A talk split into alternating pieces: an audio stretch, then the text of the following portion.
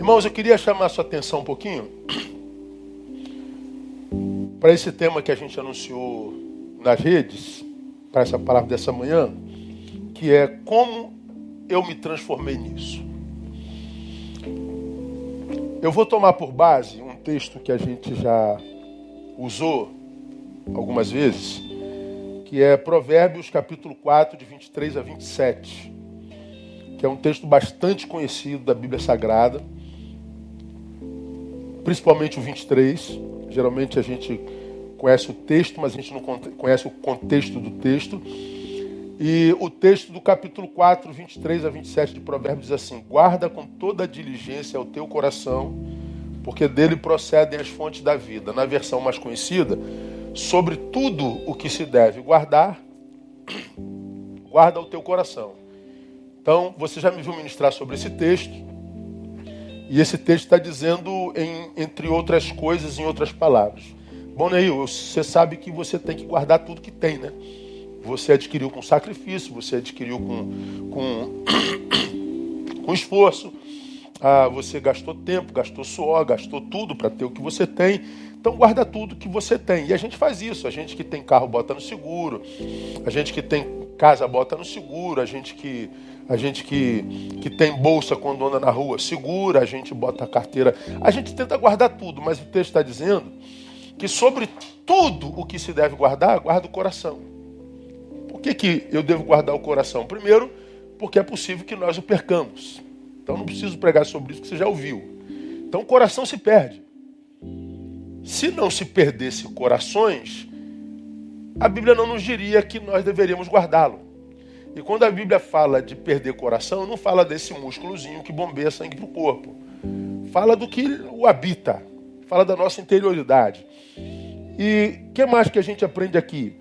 Além de que é possível perder coração. Poxa, fulano não tem coração, essa pessoa não tem coração, não já ouviu isso mil vezes, não já falamos sobre isso mil vezes. Pô, fulano parece que não tem coração. Não tem mesmo, não. É, perdeu. E por que, que a gente não pode perder coração?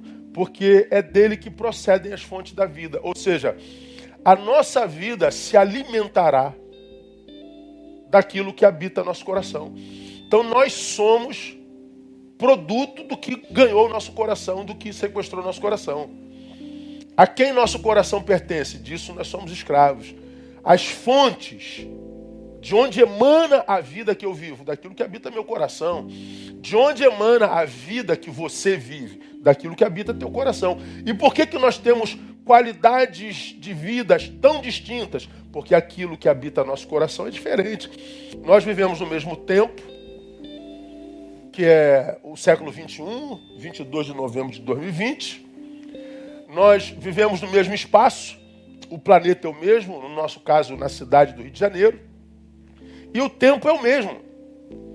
E por que, que nós vivemos vidas completamente distintas? Por causa daquilo que habita nosso coração. Ah, eu estou como estou por causa daquilo que me habita, você está como está por causa daquilo que te habita. Se você está feliz é por causa do que te habita, se você está infeliz é por causa do que te habita. Então, sobre tudo que se deve guardar, guarda o teu coração, porque deles procede a fonte da vida. O texto continua dizendo: Desvia de ti a malignidade da boca e alonga de ti a perversidade dos lábios. Dirijam-se os teus olhos para frente e olhem as tuas pálpebras diretamente diante de ti. Pondera a vereda dos teus pés e serão seguros todos os teus caminhos. Não declines nem para a direita, nem para a esquerda. Ó, se a gente trouxesse isso aqui para o discurso político, né? Não te declines nem para a direita, nem para a esquerda. Mas não adianta, está todo mundo tombado para o lado, outro para o outro. E quem não tomba para um lado, apanha dos dois lados, né? É chamado de isentão. Retira o teu pé do mal. Bíblia Sagrada, palavra de Deus. Aí eu vou lhe dizer de onde que eu é, tirei a, a, a ideia de pregar essa palavra. Atendi alguém ah, que numa discussão brigou com um amigo, mas é, é amigo mesmo. Gente que cresceu junto, que se formou junto. Gente que é gente com a qual a gente não só está, é gente com a qual se é. Então, essa pessoa, numa discussão política, brigou com um amigo e essa discussão chegou à agressão. Só que essa pessoa que eu atendi, ela agrediu de tal forma o amigo que o amigo está internado em coma. O amigo está entre vida e morte. Ele está sendo processado por lesão corporal. Para mim, na verdade, deveria ser tentativa de homicídio, mas foi por agressão corporal. Ele está solto. Eu atendo e ele põe para fora o que angustiava o seu, o seu coração.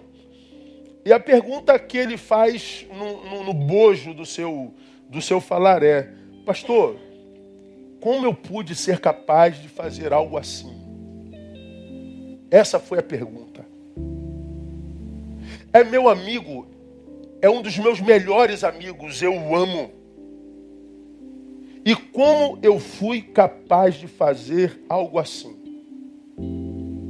Bom, o resumo de um atendimento como esse é: ele era capaz de produzir uma atrocidade que ele não sabia ser capaz de produzir. Ele era capaz de produzir uma atrocidade que não sabia. Como eu fui capaz de produzir uma desgraça, uma atrocidade dessa? Ou seja, ele não tinha noção do que ele habitava. Ele não tinha noção das suas possibilidades. Pastor, como eu pude ser capaz de chegar quase a me transformar num assassino? É disso aqui que eu tiro essa palavra como que eu me transformei nisso, num quase assassino. Como que eu fui capaz de produzir uma maldade tão grande? Como que eu fui capaz de produzir uma atrocidade tão grande? Como que eu não tinha consciência daquilo para o que eu era casa? Como que eu pude não ter consciência daquilo que me habitava? Isso, para mim é, é, é assim, é, é a coisa mais comum nesse tempo. Para mim, nós fazemos parte de um tempo presente, de uma geração que não tem a menor noção do que ele habita, não tem a menor noção de si mesmo. É, por exemplo, como aquele aquela experiência trágica que a gente viu acontecer nessa semana, aqueles seguranças que mataram um homem no mercado espancado. Vocês acham que aqueles seguranças saíram de casa naquela, naquele dia dizendo assim: ah, hoje eu vou matar alguém. Hoje eu vou matar alguém espancado.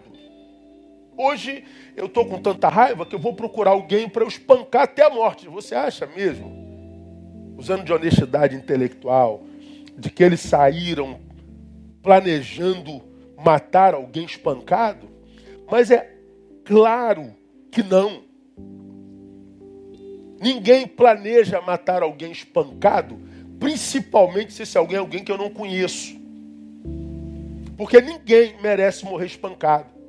A, a, discussão nas redes é: ah, mas aquele homem tem, tem registro policial, aquele homem é, é, desrespeitou o caixa. Ok, aquele homem pode ter feito o que quiser, ser quem for, ser da cor que quiser.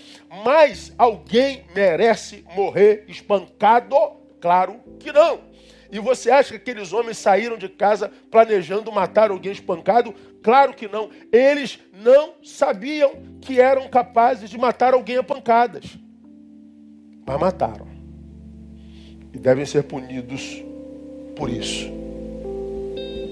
Esse é um grande dilema contemporâneo. Nós temos, como sociedade, e nós não temos como negar isso. Temos como negar que, que, que, como sociedade, nós estamos cada vez mais violentos. Como sociedade, nós estamos cada vez mais irracionais.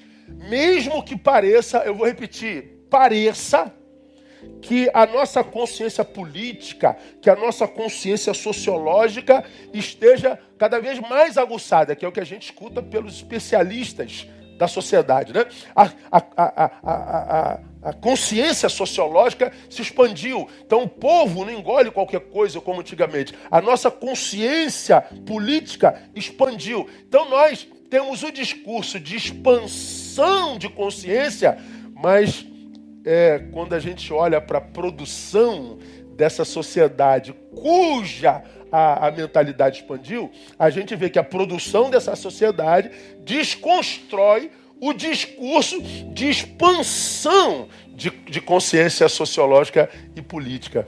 Essa geração, essa sociedade que expandiu politicamente, que expandiu sociologicamente, continua produzindo esquartejadores de ruãs por aí, continua produzindo degola de professores na França, continua produzindo morte de, de, de cristã é, morta dentro da igreja na França, continua produzindo pedófilos em série, continua produzindo ah, tráficos humanos, continua produzindo seguranças que espancam semelhantes até a morte.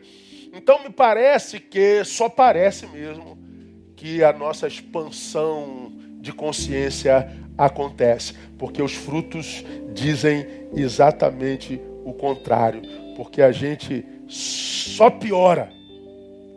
E para mim, a prova dessa piora é que alguns não conseguem enxergar o quanto, como raça, nós estamos piorando. Há quem ache que a gente esteja melhorando. Isso, para mim, é o, é o cúmulo do, do absurdo. Mas, é, como a gente não chega a denominador comum mais nenhum mesmo, ah, você fica daí e eu fico de cá. Li essa semana um dos textos mais brilhantes que eu li nesse ano. Quem me mandou esse texto foi a Anne. Basta de queixas. Foi escrito por Jorge Forbes, que é presidente do Instituto de Psicanálise Lacaniana do Estado de São Paulo. Leiam esse texto. Basta de queixa. Leiam esse texto.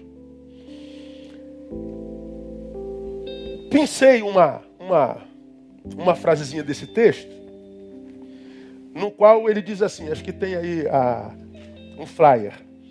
É importante separar a queixa narcísica da reivindicação justa. É comum o queixoso se valer da nobreza das justas reivindicações sociais para mascarar seu exagerado amor próprio. É importante é importante separar a queixa narcísica da reivindicação justa, porque é comum o queixoso se valer da nobreza, olha só, das justas reivindicações sociais para mascarar seu exagerado amor próprio. Volta aqui para mim um pouquinho. Quando Forbes diz é importante separar a queixa narcísica, ou seja, daquele que está centrado em si mesmo, consciente ou inconscientemente, e que vive de queixas, vive de reclamação, da reivindicação que é justa. Então tem que separar o queixoso da queixa. É preciso separar as demandas sobre as quais a gente tem que lutar, as reivindicações sociais. É importante separar a luta por essas reivindicações daquele que queixa por exagerado amor próprio, que na verdade é filautóis, amante de si mesmo. Deixa eu ler um trechozinho só a mais do texto de Forbes, que para o qual quero desafiá-los a lerem. O texto é extraordinário. Olha que coisa interessante. Todo mundo se queixa o tempo inteiro. Do tempo, um dia do calor, um dia do frio, tá? ele vai falando do que, que a gente se queixa. Aí ele continua falando da queixa. A queixa é solidária. Serve como motivo de conversa desde o espremido elevador até o vasto salão. A queixa é o motor de união dos grupos. É sopa cultural social. Quem tem uma queixa sempre encontra um parceiro. Verdade pura, né? Ah, mas esse governo. Ah, mas o síndico. Ah, mas essa rua. Ah, mas essa igreja. Ah, mas os homens. Ah, mas. Pronto, vai encontrar um parceiro. O queixoso, ele não sofre de solidão. A queixa é o motor da união dos grupos, é a sopa cultural. A queixa chega a ser a própria pessoa, seu carimbo, sua identidade. Eu sou a minha queixa, poderia ser dito. A queixa deveria ser a justa expressão de uma dor. Presta atenção, deveria ser a justa expressão de uma dor ou de um mal-estar, mas raramente ocorre assim. É habitual que a expressão da queixa exagere em muito a dor, até o ponto em que esta, a dor, acaba se conformando ao exagero da queixa, aumentando o sofrimento. Cara, que coisa maravilhosa. É comum as pessoas acreditarem tanto em suas lamúrias que acabam emprestando seu corpo, ficando doentes para comprovar o que dizem. A causa primordial de toda queixa é a preguiça de viver. Viver dá trabalho. Uma vez que a cada minuto surge um fato novo, uma surpresa, um inesperado que exige correção de rota na vida. Se não for possível passar por cima ou desconhecer o empecilho, menosprezando o acontecimento que perturba a inércia de cada um, surge a queixa a imediata vontade de culpar alguém, que pode ir aumentando até o ponto em que a pessoa chega a se convencer paranoicamente que todos estão contra ela, que o mundo não a compreende e por isso ela é infeliz, pois nada que faz dá certo, enquanto outros, com menos qualidades, obtêm sucesso. Ouvimos destes aquele lamento corriqueiro, autoelogioso. Acho que sou bom ou boa demais para esse mundo. Tenho que aprender a ser menos honesto e menos agressivo. Conclusão: se não fossem os outros, ele, o queixante, seria maravilhoso. Por isso, toda queixa é narcísica. Depois continua lendo o texto lá. Eu preparava esse sermão, me chega esse texto. E não chega de qualquer um, chega de alguém que conhece a psique humana. Muito mais do que eu. Mas muito mais do que eu. Quando a gente une o conhecimento da psique humana e o conhecimento do evangelho, aí nós fizemos uma, uma coisa maravilhosa, porque o evangelho é para o ser humano e o ser humano para o evangelho.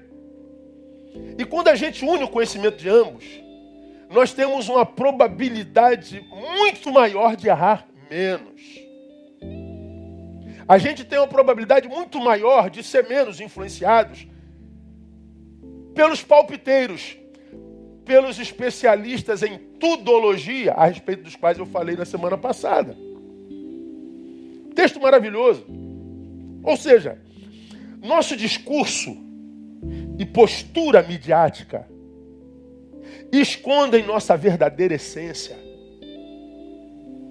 Como que eu pude ser capaz de fazer isso, pastor? Ou seja, grande parte das pessoas que se auto-sabotam se tornam o diabo de si mesmo, estragam a própria vida, jamais imaginariam que poderiam fazer isso consigo por causa da sua postura midiática.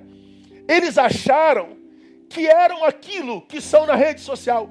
Eles passaram a acreditar que aquilo que eles produzem diante de olhos humanos, diante de plateias que likeiam, que dão like nas suas posições, eram exatamente o que eles eram e se enganaram. Não, não, não. Nosso discurso, postura midiática podem esconder nossa verdadeira essência. Como não é o discurso o que nos define, o que nos define é o fruto, nós vivemos, escute-me, igreja amada, esse, esse dicotômico dilema. Qual, pastor? No público, solidariedade discursiva. No público, empatia com a minoria. No público, envolvido em causas justas e nobres. E no privado? E no íntimo? Violência não consciente. No íntimo, frustração não admitida. No íntimo, infelicidade da qual se foge. no íntimo, vazios impreenchíveis. Fugimos para uma irrealidade. E o que, que sugere em nós, irmãos? Olha que coisa interessante, preste atenção. Nós amamos o abstrato, nós amamos a humanidade, porque é, a poluição tem acabado com grande parte da humanidade.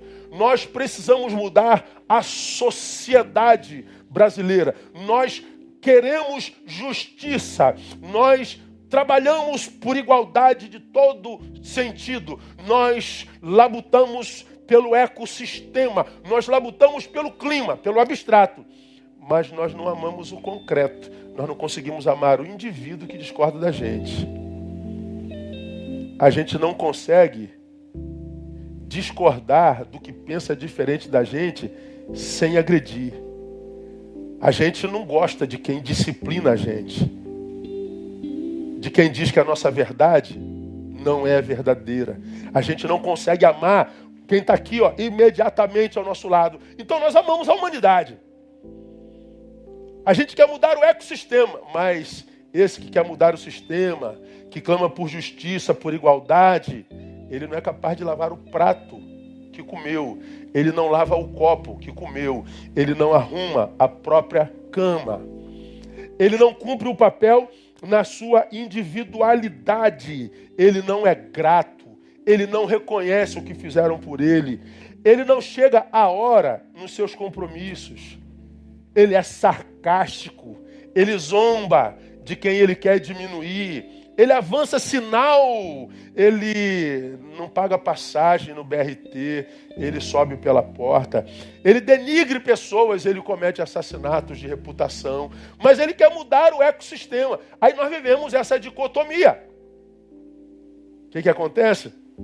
Como disse o autor, nós vivemos de lamúrias, emprestamos nossos corpos. E os nossos corpos adoecem porque acreditam na lamúria que nós mesmos dizemos. Aí o que, que acontece, irmãos? Acabamos por nos tornar um híbrido existencial. Eu sou aquele que labuta pela causa da minoria, mas minha mãe está esperando que eu conserte aquela torneira há um mês e eu não consigo fazer isso.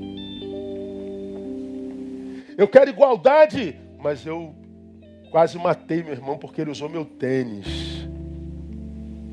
Nós queremos mudar o sistema, mas o meu professor não pensa comigo, eu vou fazer uma campanha denigrindo o seu nome, como se o meu professor fosse só aquela ideia divergente da minha.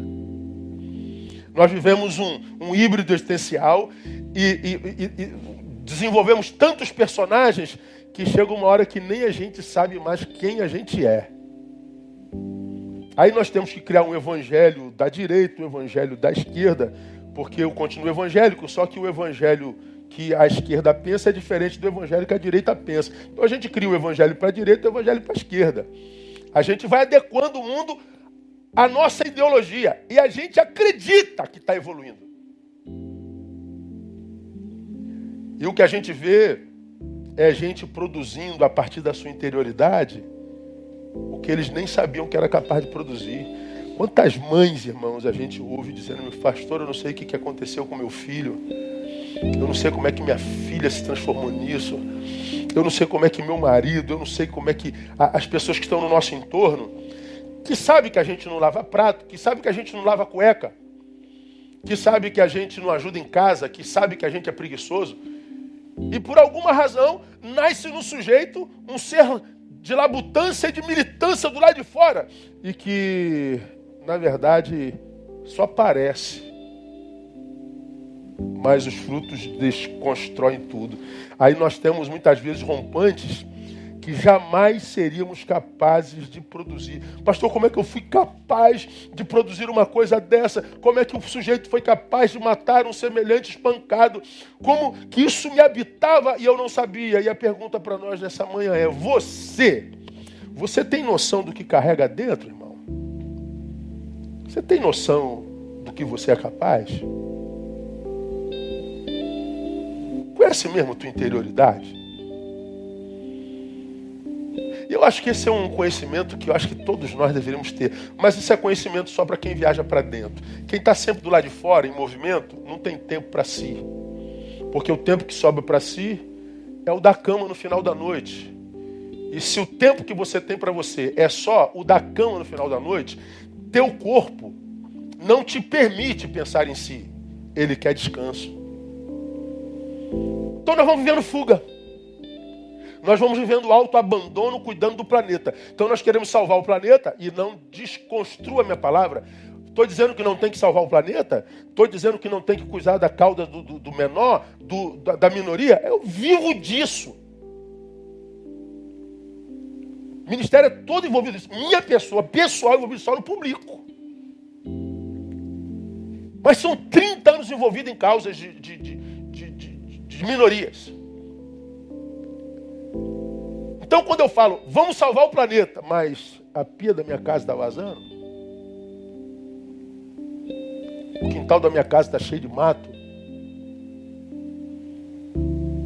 minha mãe está triste comigo, meu pai, meu marido, minha esposa. A gente está fugindo da gente o tempo inteiro e eu acho que essa fuga tem sentido. É porque, primeiro, a gente não tem consciência do que nos habita. Segundo, se tem consciência, foge disso. Não quer se encontrar com o espelho de jeito nenhum. Então eu vou lidar com o teu problema, porque o meu eu vou botando para baixo do coisa. Aí chega uma hora, irmão, que esse negócio é Clode. Eu discordo de alguém, eu arrebento o meu melhor amigo. Como eu fui capaz disso? Isso está dentro de você há muito tempo. Só que você não percebeu nem quando entrou. Você não está percebendo que você não consegue mais fazer um carinho. Você não consegue mais contar uma piada. Você não está percebendo que você não consegue mais amar com pureza. Que você não consegue mais tocar sem maldade. Você não está percebendo que aquela moça gentil, aquela moça carinhosa, ela se transformou numa coisa que você chama de agente de transformação do mundo, mas que para transformar o mundo teve que te deformar. E não é o que você diz que te define, é o que você faz que te define. E, sobretudo, consigo mesmo. Tem noção você do que você carrega dentro e é capaz? Pois é. Esse texto que nós lemos, sobre tudo que se deve guardar, guarda o teu coração, porque dele procede as fontes da vida, é um texto que diz o seguinte: o que permito habitar meu coração é o que exercerá influência sobre o meu corpo e sobre o meu espírito. Então, o autoconhecimento é fundamental. Eu, eu sei o quanto eu posso me conduir pela dor de um necessitado. Mas eu sei o sentimento que eu tenho quando eu vejo injustiça impunemente. O quanto eu tenho de ódio dentro de mim. Eu, Neil Barreto, conheço meu índice de maldade. Eu preguei sobre isso há alguns anos atrás, possivelmente você se lembre disso, quando passou uma, uma reportagem nas TVs brasileiras de que aconteceu no metrô de São Paulo. Dois rapazes estavam zombando de um homossexual que vendia bala no, na porta do metrô. Começaram a zoar, de respeitar mesmo. E um senhorzinho de 62 anos, que tinha uma barraquinha na porta do metrô, foi defender o homossexual. Poxa, não faz isso com ele, ele está trabalhando, tal, não sei o que, papapá. E os meninos vieram para cima do senhor de 62 anos, que tinha idade para ser o pai de ambos, e eles começaram a espancar o, o, o senhor de 62 anos. Aí mostra no, no, no, nas câmeras do metrô o senhorzinho correndo para dentro do metrô, porque ele imaginou que estaria protegido pelos seguranças do metrô, e os dois rapazes correndo atrás do, do, do senhorzinho, pegam o senhorzinho, espancam o senhorzinho, e você vê um dos rapazes pulando na cabeça dele assim. Mataram o senhor a pancada. Repercussão nacional. Mas como a gente sabe no tempo presente, a repercussão de mídia hoje, ela avoluma durante dois, três dias some, até aparecer um novo escândalo. Aí, dois, três dias, some, até um novo escândalo. E a gente vai esquecendo o que passou, porque é só lata vazia, não acontece nada. Ah, pastor, malharam o senhor na rede, fique tranquilo, dois dias passa. Essa nossa comoção com a dor alheia é teatro. A essência é outra. É narcísica. O que a gente ama é a própria imagem. O que a gente ama é a nós mesmos. Com o outro, é só aparência. Bom, quando aquele homem foi morto a pancada, eu preguei no domingo, falei: Eu estou doente, minha igreja. Essa semana eu tomei ciência do quanto eu estou doente. Por quê? Por causa do ódio que eu senti por aqueles meninos, porque eu imaginei que se aquele homem fosse o meu pai, eu seria capaz de fazer com eles pior do que o que eles fizeram com meu pai. De modo que eu senti a dor daquele homem e a minha desgraça. Eu vi o quanto de ódio eu sou capaz de sentir e o quanto, tomado por esse ódio, eu sou capaz de fazer. Aí eu falei: nós estamos doentes como sociedade, eu inclusive. O problema hoje é que porque a gente vive no blá blá blá, no amor abstrato, a gente acredita que esse nosso envolvimento no amor abstrato por aquele que não tem imagem, nome, identidade, a gente ama a causa é, dos gays, a causa dos negros, a causa do, do, dos índios, a gente ama a causa da, das minorias, mas é, e de cada um, de quem está do lado. Todas as causas absolutamente justas, mas a gente não dá nome, identidade, endereço. Quando a nossa relação é pessoal e não tem câmera do lado, a gente é outro, a gente ama diferente. O texto do Forbes é verdadeiro. A gente não tem noção do que me habita, e o que me habita vai reger a minha existência. Então, qual é o conselho desse texto para quem ainda tem ouvidos? Cuide bem do que você permite entrar nesse coração. Não brinque com que esse tempo presente tem jogado dentro de você, principalmente inconscientemente. Eu preciso cuidar das entradas, das portas de entrada do meu coração. E esses textos que nós lemos aí, eles mostram quais são as portas de entrada. Eu já falei sobre isso, mas vale a pena uma, uma nova reflexão. Quais são as portas de entrada do meu coração? Pastor, como que eu me transformei nisso? Eu quase matei o meu melhor amigo. Quando que esse assassino apareceu aí? Quando que esse assassino entrou aí e foi crescendo, crescendo, crescendo, a ponto de produzir através de você? Bom, esse assassino foi posto aí dentro de alguma forma. Ele foi entrando aí. Porque se você ama esse sujeito que você quase matou, se você viveu a vida inteira, desde garoto, com esse sujeito que você quase matou, e agora você está matando esse sujeito, ora, onde é que foi parar o amor por ele? Quando é que o assassino se tornou mais poderoso do que o amor de anos? Algum momento ele cresceu aí. Como que ele entrou aí? Quando foi que você deixou a Bíblia de lado na sua vida? Quando foi que a igreja perdeu importância na tua vida? Quando foi que você se tornou esse discursivo? Quando foi que você se importou tanto com política? 99% de 2018 para cá. E esse ser de 2018 para cá, de dois anos, fala mais alto do que aquilo que você foi durante 40. Vivemos num mundo de personagens. Cuida das portas de entrada do teu coração. A primeira delas está aí. Coloca para mim aí o, o, o, Nós já, já, lemos aqui. Não está aqui, ó. Versículo. Guarda, sobre tudo que deve guardar, guarda teu coração. Como, pastor? Desvia de ti a malignidade da boca, a longo de ti a perversidade dos lábios. Qual é a primeira porta de entrada do nosso coração? É a boca. É, é o, o que está no meu coração entrou por onde, pastor? Pela boca. Pela boca. Não é o que diz o Senhor? Não é o que entra pela boca e contamina o homem, mas é o que sai. Eu nem vou me aprofundar na boca, porque isso aqui é, é óbvio lulante. Não é o que dizem sobre mim o que me adoece. Ah, o, o, o Neil é safado, o Neil é canalha, o Neil é vagabundo, o Neil é um anjo, o Neil é um santo, o Neil é. Cara, a sua boca não tem poder de me adoecer se eu não lhe dou esse poder. A sua boca dependendo de quem eu sou, como eu me trato e da percepção que eu tenho do que me habita, a tua boca é sino que retine. Não tem poder para adoecer. Ah, pastor, mas eu adoeço. Então, o que te adoeceu não foi o que ele disse a teu respeito. Foi como você lidou com, a, com o que ele disse. Então, foi a tua visão sobre o dito que te adoeceu e não o que foi dito. Jean Paul Sartre, você já ouviu isso mil vezes. Não é o que fazem comigo, mas o que eu faço com o que fizeram comigo. Então pode dizer o que quiser. Pode entrar aqui e sair aqui.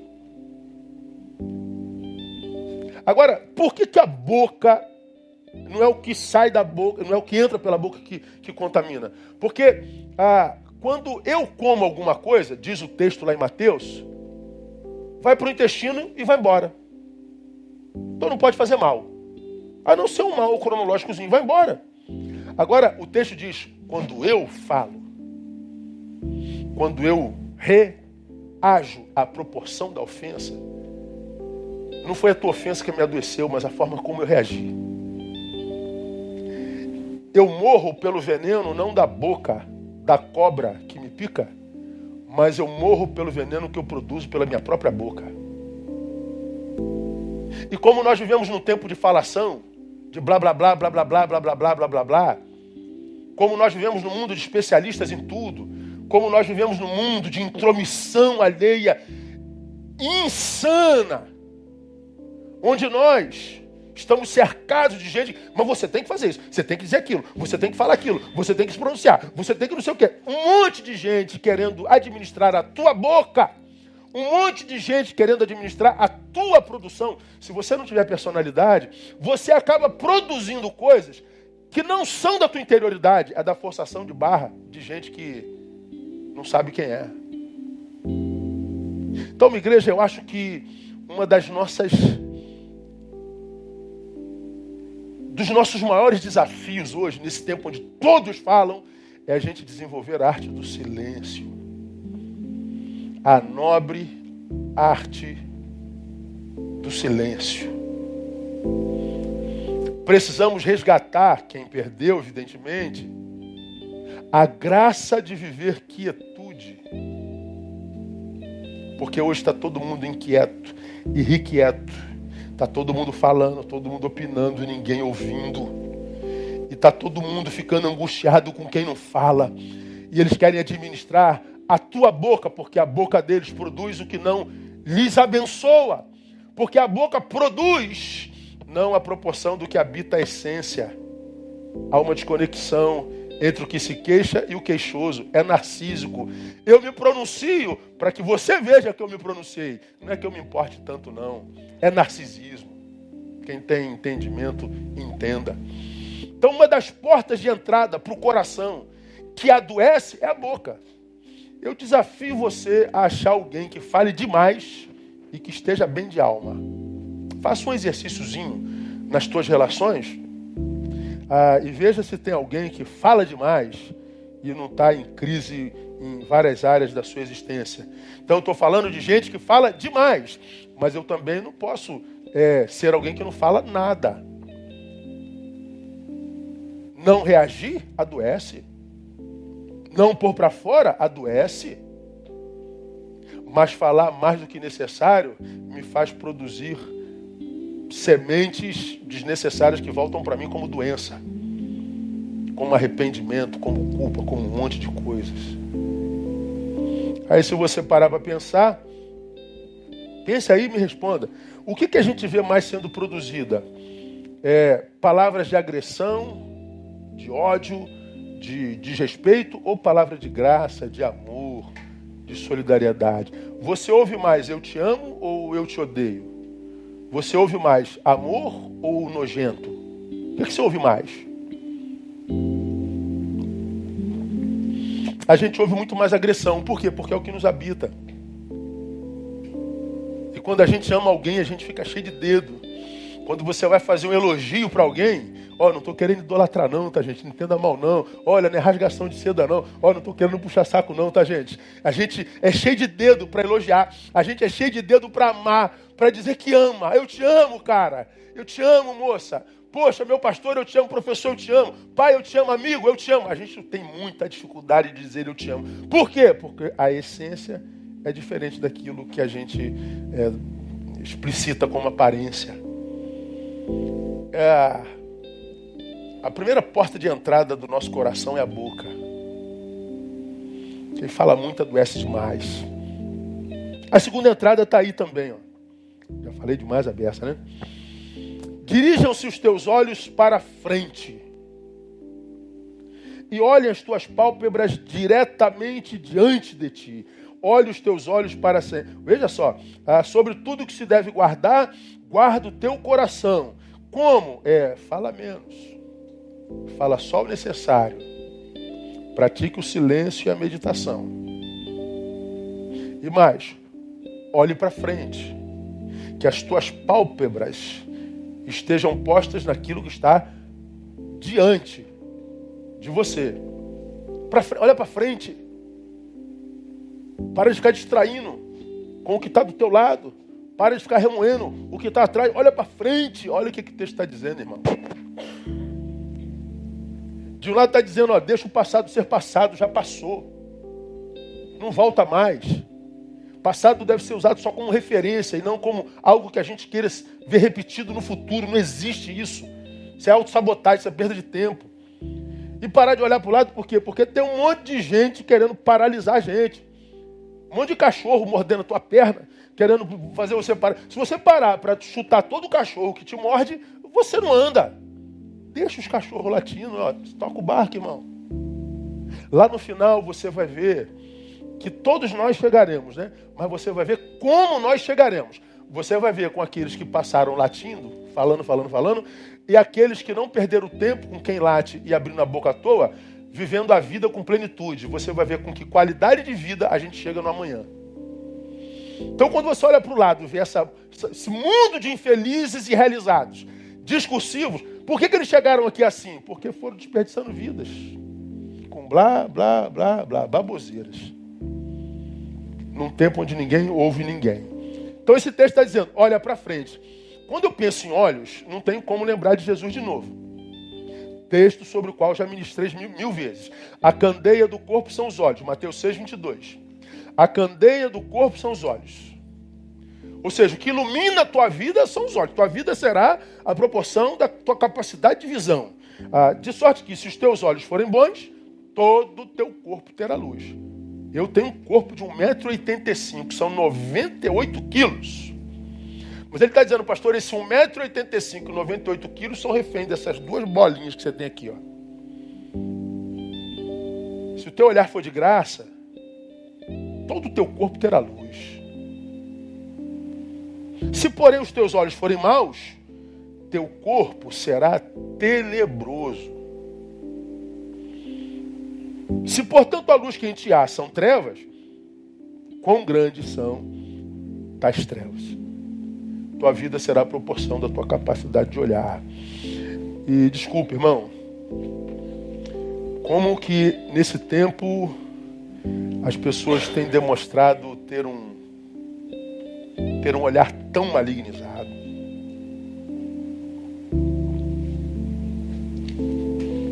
Quanta malignidade no olhar, meu Deus do céu, quanta maldade nos olhos. E onde é que a gente vê isso, pastor? Através do juízo que faz dos outros apenas pelo que vê. Meu irmão,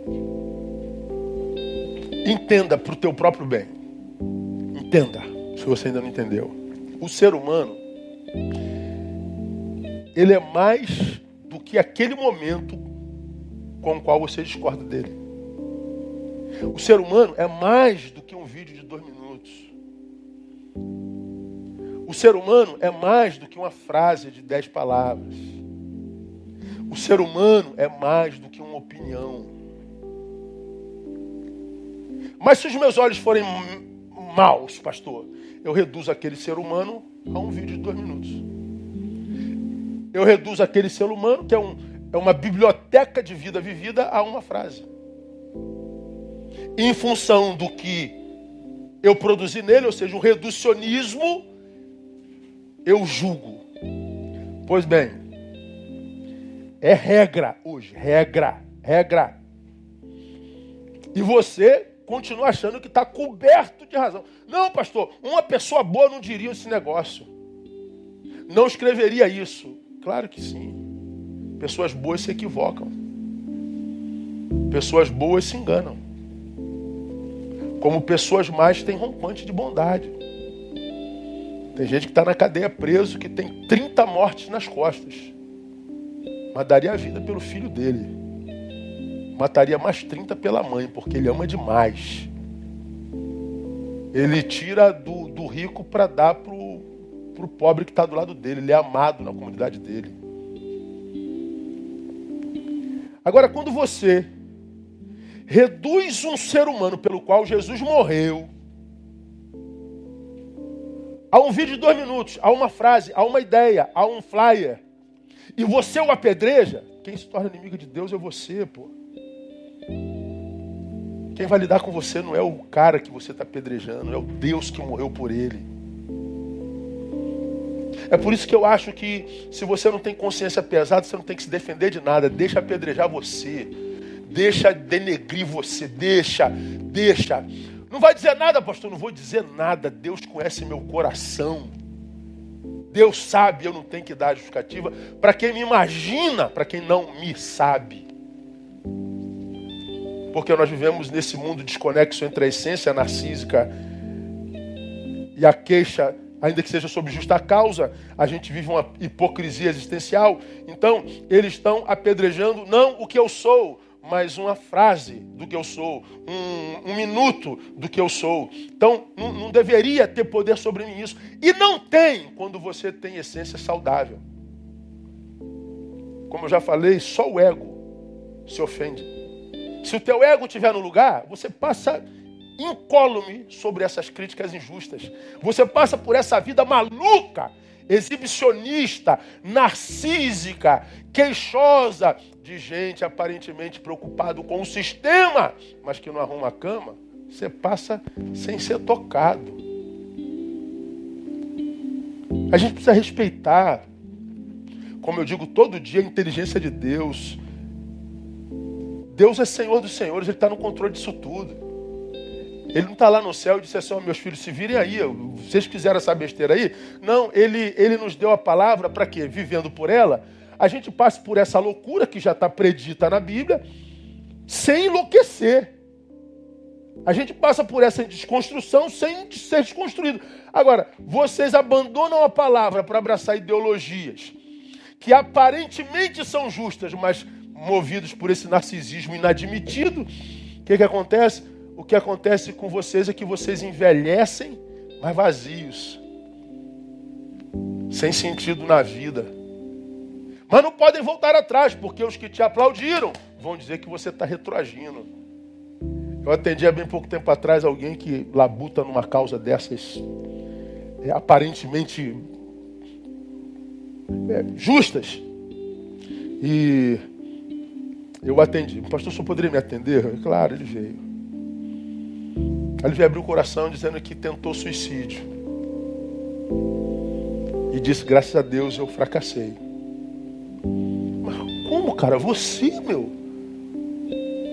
É, pastor, não aguento mais viver desse jeito tal. Mas, cara, você, você é um líder de um movimento aí tal. Pois é, pastor, mas eu não tenho mais certeza desse negócio. Então por que você não sai desse negócio? Como que eu vou sair, pastor? Mas eu não estou nisso há 25 anos. Como é que eu vou sair disso? O que, é que vão dizer? Ah, tá. Então você sabe que seu futuro é tenebroso, né, filho? Porque você fez opção pela mentira que é. Você está se anulando para que abrace a tua imagem. Conversamos por um tempo, oramos, ele foi embora, ele continua lá. E eu peço a Deus que tenha misericórdia, alguém que eu ajudo regularmente. Coração desse tamanho. Mas o Narciso abraçou. E Narciso não aguenta contraditório, Narciso não aguenta crítica, Narciso não consegue lidar com rejeição, Narciso não se banca. O ser humano é mais do que aquele momento do qual você discorda. Portanto, quando você emite juízo sobre o momento de uma vida, você peca gravemente. E, sobretudo, você semeia para o seu futuro. Porque quem semeia injustiça, vai colher injustiça. Quem semeia contenda, vai colher contenda. Quem semeia divisão, vai semear divisão. Então escute o que eu vou lhe falar. As redes sociais, que deveriam ser um lugar de reivindicações justas, porque é uma ferramenta maravilhosa, se tornou, por causa daquele que o manuseia, o narcisista queixoso, um campo de apedrejamento, um campo de assassinato de reputações, um campo de injustiças e sangue. E tudo isso que a gente produz lá volta para nós. Mas voltando para o texto, dirijam-se os teus olhos para frente, olhem as tuas pálpebras diretamente diante de ti. Diz respeito que também a nossa relação com o passado. Passado com o qual proeminentemente lidamos com duas posturas. Tem jeito, não tem como apagar o passado. Ele está lá, ele é história. Quem não está é o futuro. Não existe, tem nada lá. É um papel em branco. Mas aqui não, aqui está tudo escritozinho lá. Como é que nós lidamos com essa história vivida aqui? De duas formas. Primeiro, a culpa. A gente olha para isso que a gente fez ou deixou de fazer e a gente é carcomido pela culpa. A culpa, geralmente, ela parte de uma boa índole. Sentir culpa não é necessariamente a admissão de, de mau caratismo, não. Porque a culpa é, é a comprovação de que a consciência ainda é tocada. De que o coração ainda pulsa. Então a culpa, ela pode ser muito positiva porque ela revela que ainda há amor em você, ainda há vida. Existe a capacidade de arrependimento. Quem sente essa culpa tem boa índole. Mas a outra forma de lidar com o passado é com cinismo. Geralmente os de caráter duvidoso é que vivem com cinismo. Eles sabem que erraram, não estou nem aí. Já, a consciência já foi tomada, o, a, a, alma já foi diluída, ele já não tem mais nada de, de, de, de humano nem de divino nele. Então ele joga uma pá de cal e vai embora. Como que se o passado nos deixasse sendo tratado assim. Eles não sabem que o passado, é, é, se não vivido e tratado, ele vai jogar um, um, um laço, como eu já falei, de, de um elástico sobre nós. Né? Então é como que se eu estivesse andando aqui, o passado jogasse um elástico um, um laço de elástico sobre mim. Então eu venho, eu venho lá do passado e o elástico vai esticando, esticando, esticando, esticando, esticando, esticando. Chega uma hora que a vida fica quase impossível, porque o passado me prendeu. Daqui a pouco eu tenho que voltar lá atrás para tratar de novo. Vai ter que lidar com o teu passado. Seu cínico.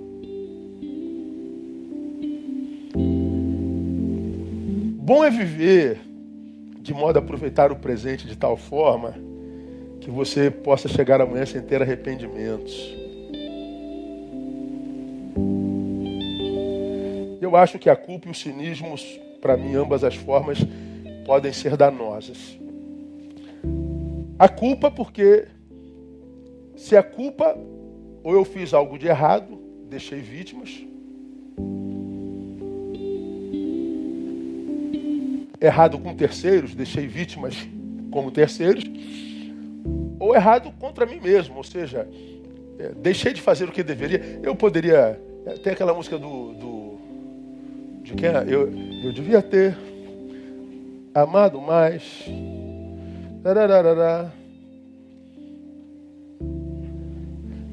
Do Titãs, né? Epitáfio. Epitáfio. Ao vivo é legal, né? Ô louco, meu, ao vivo é maravilhoso. Ah,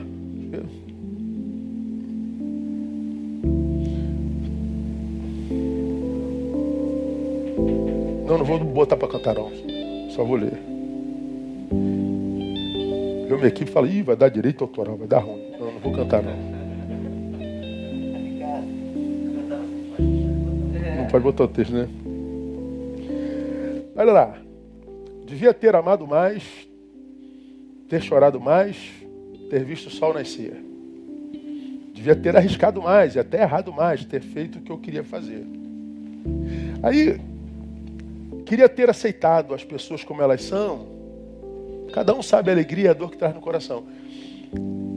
Eu, eu analiso uma, uma, uma música como dessa, assim, eu devia ter amado mais. Mas peraí, você já morreu? Ama. Devia ter chorado mais. Dá tempo de chorar ainda.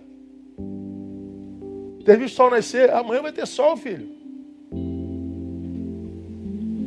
Eu devia ter arriscado mais. Então arrisque. Você não tem sonho?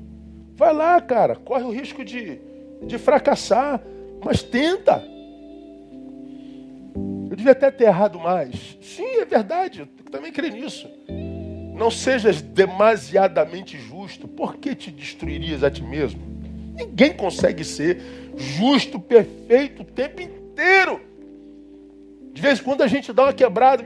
Caraca, não acontece, filho, acontece. Acontece. Queria ter aceitado as pessoas como elas são. Aceite.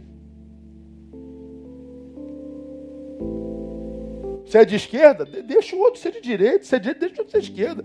Aí eu odeio o Bolsonaro, deixa o outro amar o cara. Ah, você devia ter falado. Não, a boca é dele, ele fala se ele quiser, ele escreve se ele quiser. E você não tem nada a ver com isso. Aceite as pessoas como elas são. É muito simples, cara. É muito simples. Devia ter complicado menos. Faça isso. Não se mete onde ninguém te perguntou nada. Não se meta na gestão da vida alheia. Trabalhado menos. Trabalhe por menos. Sai um pouquinho mais com os moleques. Vai jantar com a patroa devia ter visto o sol se pôr, vai ver, dá tempo. Essa música ela fala como se todos nós já tivéssemos morrido. É, são essas coisas que dão sentido para a vida, viver a vida. Quando a gente conhece alguém que que enriquece a nossa vida, sabe? Sabe aquelas pessoas com as quais a gente encontra química, que é cada vez mais raro? Cara, gostei dessa pessoa. Por quê? Não sei. Casei com ela. Pô, não vou muito com aquela pessoa ali. Acontece. Mas hoje a gente fala mais, não vou com essa pessoa ali, não vou com essa, não vou com essa, não vou com aquela. Porque ela ali, de alguma forma, eu gostei dela. Mas por que, que eu não gostei dessas 250 e gostei dessa aqui? Porque é o que nos habita. Então, rolou química aí, filha minha, filho meu? Cara, é, se permita. Porque é, é o exercício do amor, é o exercício da vida, é, são, são os olhos voltados para o presente, voltado para frente. E isso faz a gente vencer a culpa e o cinismo. Eu devia ter amado mais, então não, não sofra dessa culpa. Ame, para que amanhã você não cante essa música de novo. Eu devia ter aceitado, então aceite, para que amanhã você. Não, eu aceitei as pessoas como elas são. Eu amei tanto quanto eu pude. Eu descompliquei tudo que eu pude. É o presente. Mas não, a gente fica sempre no abstrato, como eu falei. A sociedade, a humanidade, o clima. Não, cara, tem que ser o João, a Joana, a, a sei lá, o, a, a pessoa. Chegará um momento, irmão, que nessa vida híbrida, é, exibicionista, hipócrita narcisa, vai chegar um momento em que não haverá mais nada de nós em nós. Foi tanta intromissão alheia na nossa vida, e a gente foi vivendo o personagem daqui, o personagem dali, o personagem de cá, o personagem de lá. Eu tenho que agradar esse aqui, agrada aquele lá. Fulano disse, o pessoal está me pressionando, me disseram que eu tenho que fazer. E tu vai fazendo, fazendo, chega uma que você nem sabe mais quem você é. E qual o problema disso, irmão? Porque até o próprio Deus terá dificuldade de nos achar. Porque se ele achar um dos personagens, a gente não vai saber que foi Deus que achou. Cara, uma graça eu dou a Deus, cara. Eu, a influência que o outro tem sobre minha vida desde sempre é muito pequena. Eu não tô nem aí, irmão. Ó, eu não tô nem aí. E eu digo aqui, ó, do púlpito da minha igreja, que a pressão do, do, dos da direita, a pressão dos da esquerda, o meu pastor devia, o meu pastor devia, fulano devia, não devia nada. Se eu faço o que você acha que eu tenho que fazer, eu seria como você. E eu não quero ser como você, eu quero ser eu. É por isso que eu faço como eu faço.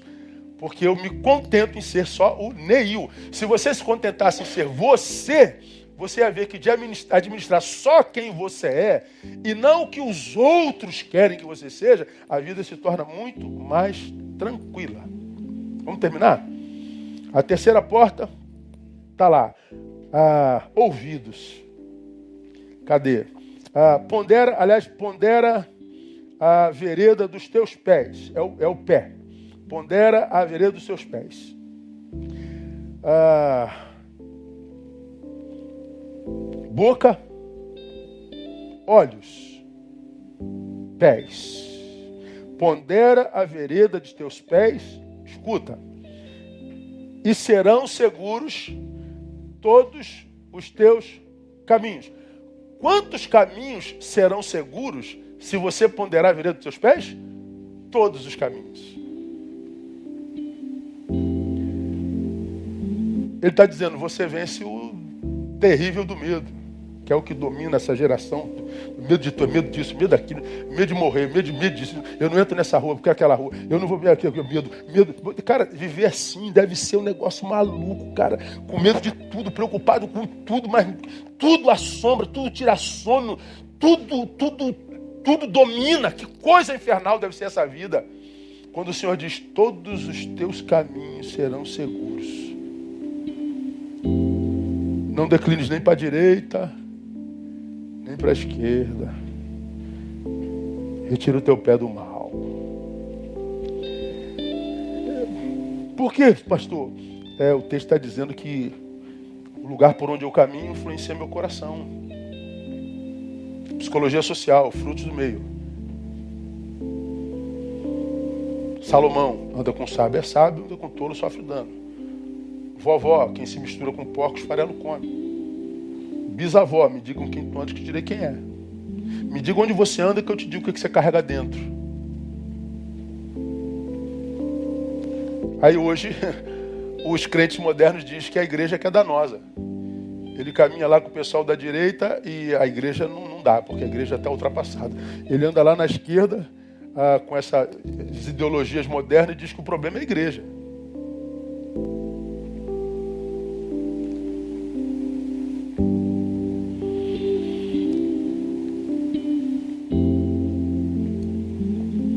Lugar onde você pisa não é um lugar onde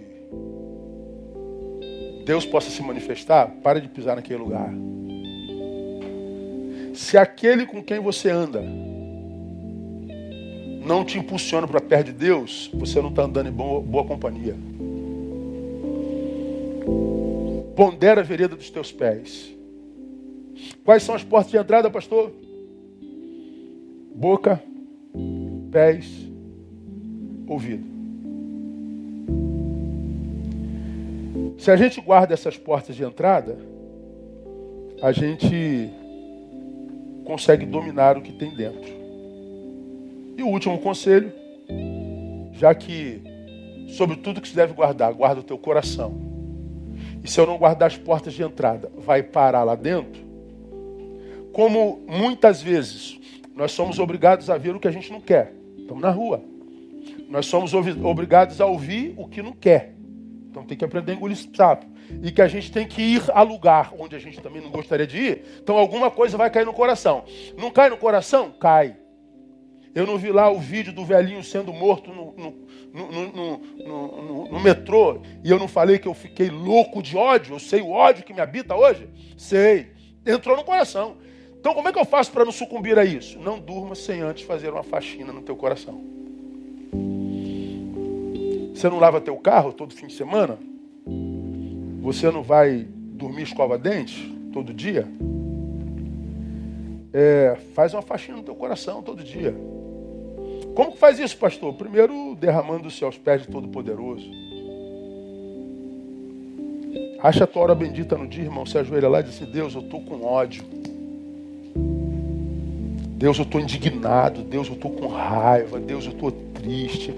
Deus, eu estou assim,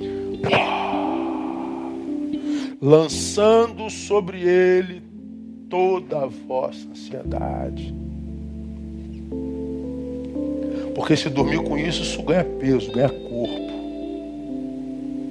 Isso vai se materializar mais cedo ou mais tarde. E como eu tenho dito há mais de 10 anos, é o que eu acredito que vai acontecer nos próximos anos. Esse ódio da rede ele vai para a rua. A gente tem pouco tempo de sociedade organizada. Eu não acredito que nós temos muito tempo de uma sociedade organizada. Porque isso vai fugir ao controle, como foge a cada semana, a cada instante, uma barbaridade, uma monstruosidade. Isso vai virar regra. Como, pastor? Compartilhando com o igual. Tá ruim, brother? Acha aí o teu brother aí compartilha. Bota para fora, vomita. Acha um terapeuta, acha um conselheiro. Ah, eu só quero o, o, aqui, o caso, eu só quero o Neil. Não tem como atender um milhão de gente, não dá não. Então não pode esperar só por um, tem um monte de gente. Vomita. O atendimento psicológico, terapêutico é um vômito psicológico. Ah, tem gente que acha que é bobagem. Ora, quando você come alguma coisa que embrulha teu estômago, faz mal, você vomita. O vômito é fedido, o vômito é constrangedor, o vômito é nojento, o vômito é tudo de ruim, mas depois que tu vomita, faz bem. Uma análise é a mesma coisa, um atendimento é a mesma coisa. Você vai falar de coisas que você não queria nem lembrar, mas quando você fala, no momento faz mal, mas depois você está se livrando daquilo. Se livrando daquilo. E como é que a gente faz essa faxina, pastor? Perdoando a quem precisa. Não se põe o sol sobre a vossa ira, né? O que diz o texto. Então, cara, eu acho, como eu disse há bem pouco tempo no sermão nosso, hoje é muito fácil odiar. Eu e você, se fecharmos os olhos aqui, ó, a gente se lembra de um monte de gente que merece o nosso ódio. Fulano, Beltrano, Beltrano, Beltrano, Beltrano, e o pessoal tá cheio de ódio mesmo e bota para fora o nome do ser que odeia. Eles praticam ódio. Agora, você como cristão poderia fazer, ó, fulano merece o meu ódio, mas não vou dar ódio para ninguém não. Quem odeia que morre, não é aquele que a gente odeia. O ódio é um sentimento pesado demais para carregar. Então o que a gente faz? A gente perdoa, libera, deixa aí. Vira mesmo, pô, pastor, eu queria lhe pedir perdão. Está perdoado, eu não sei nem do que, que é. Nem lembro, mas está perdoado. Não precisa nem, nem tocar no assunto, está perdoado. Ó, Deus, Deus abençoe a sua cabeça, vai com Deus. Está perdoado. Eu não carrego ninguém para minha cama. Não há um ser humano nesse mundo que vive em mim a partir do ódio. Eu me recuso. Tem gente que vive em mim que eu amo. Ah, tem. E é gente com quem a gente gosta de estar. É gente que depois que a gente está junto, faz da vontade de querer estar tá junto mais um pouco. Porque enriquece a gente. Essas pessoas são cada vez mais raras. Valorize as que você tem. Não as perca.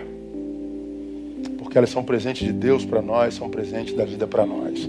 Eu espero ter me feito entender, irmãos, nessa manhã. E se você não entendeu, ouve amanhã de novo essa palavra, de novo de novo. E que Deus possa te ajudar a guardar o teu coração.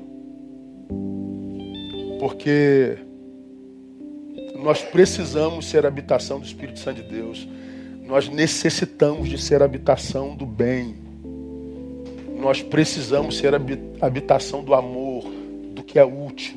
Nós precisamos vencer esse narciso que habita essa geração, que a faz discursiva, mas péssima gestora da sua interioridade.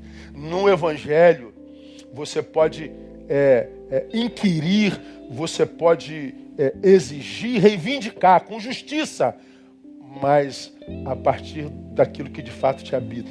Você vai querer mudar o mundo, mas vai te fazer ter consciência para arrumar teu quarto.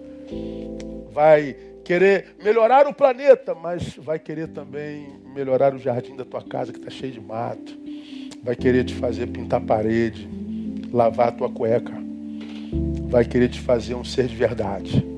Deus abençoe você, que Deus nos abençoe e que Ele nos ajude. Amém?